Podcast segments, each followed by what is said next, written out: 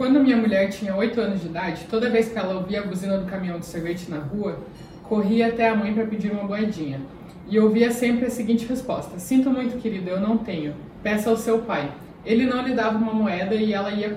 Ele então lhe dava uma moeda e ela ia comprar o sorvete, feliz da vida. Toda semana essa mesma história se repetia. O que foi então que a minha mulher aprendeu a respeito de dinheiro? Primeiro, que são os homens que têm dinheiro. E o que ela achava, e o que acha que ela esperava de mim quando nos casamos?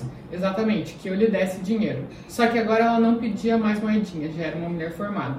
Segundo, ela aprendeu que mulher não tem dinheiro. Se a sua mãe, a deusa, não tinha, obviamente era assim que as coisas deveriam ser. Para confirmar esse padrão, ela se livrara subconsciente de todo o dinheiro que ganhava.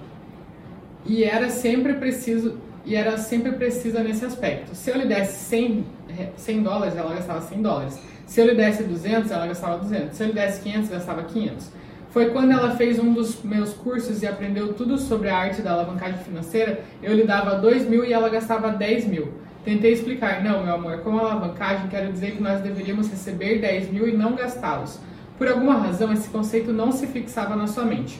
O único motivo pelo qual nós brigávamos era o dinheiro. Isso quase me custou nosso casamento. O que não sabíamos é que dávamos significados inteiramente diferentes a ele. Aí, os significados que as pessoas dão para o dinheiro. Para minha mulher, dinheiro correspondia a prazer imediato, como saborear um sorvete. Eu, por outro lado, cresci com a crença de que ele deveria ser acumulado para proporcionar liberdade. No que me dizia a respeito, quando a minha mulher gastava dinheiro, ela sempre acabava com a nossa liberdade futura.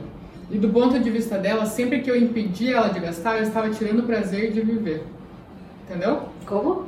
Essa última parte? Eles tinham, ela tinha o dinheiro como uma fonte de prazer. Uhum. Então o dinheiro ia lá, comprava e dava um prazer para ela imediato. Ele via o dinheiro como guardar para poder ter uma liberdade.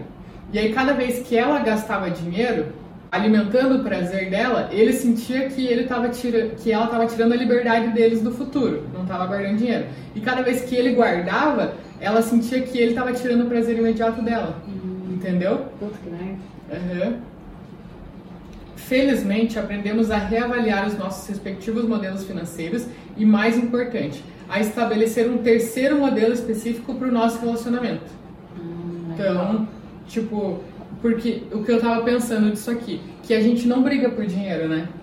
Porque a gente tem o mesmo modelo. A gente enxerga como guardar para ter liberdade, né? Sim. A gente, tipo, ah, beleza, tem os prazeres do dia a dia, mas é o nosso maior é, objetivo? objetivo é guardar para ter muita liberdade para a gente fazer o que quiser, entendeu? Sim. E quando precisar querer investir num negócio tem, quando precisar para querer investir numa casa tem, quando precisar para fazer uma viagem tem.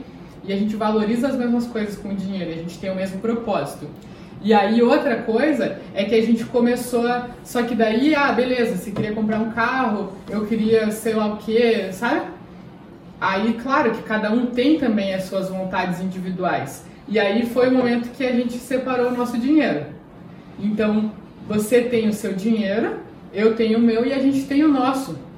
Então, se você quer fazer alguma coisa sua, você não precisa me pedir, você não precisa se sentir culpada por estar tirando esse dinheiro que era de uma outra coisa. Você tem o seu dinheiro, você fazer o que você quiser. Se você quiser ir ali dar para tudo para sua mãe ou dar tudo para alguém na rua, você faz, é seu dinheiro. Sim. Eu tenho o meu. Se eu quiser ir ali comprar uma coisa super cara para minha mãe, beleza. Você pode até não Sim. concordar com isso, mas esse é o meu. E aí a gente tem o nosso, que a gente tem o nosso objetivo com ele.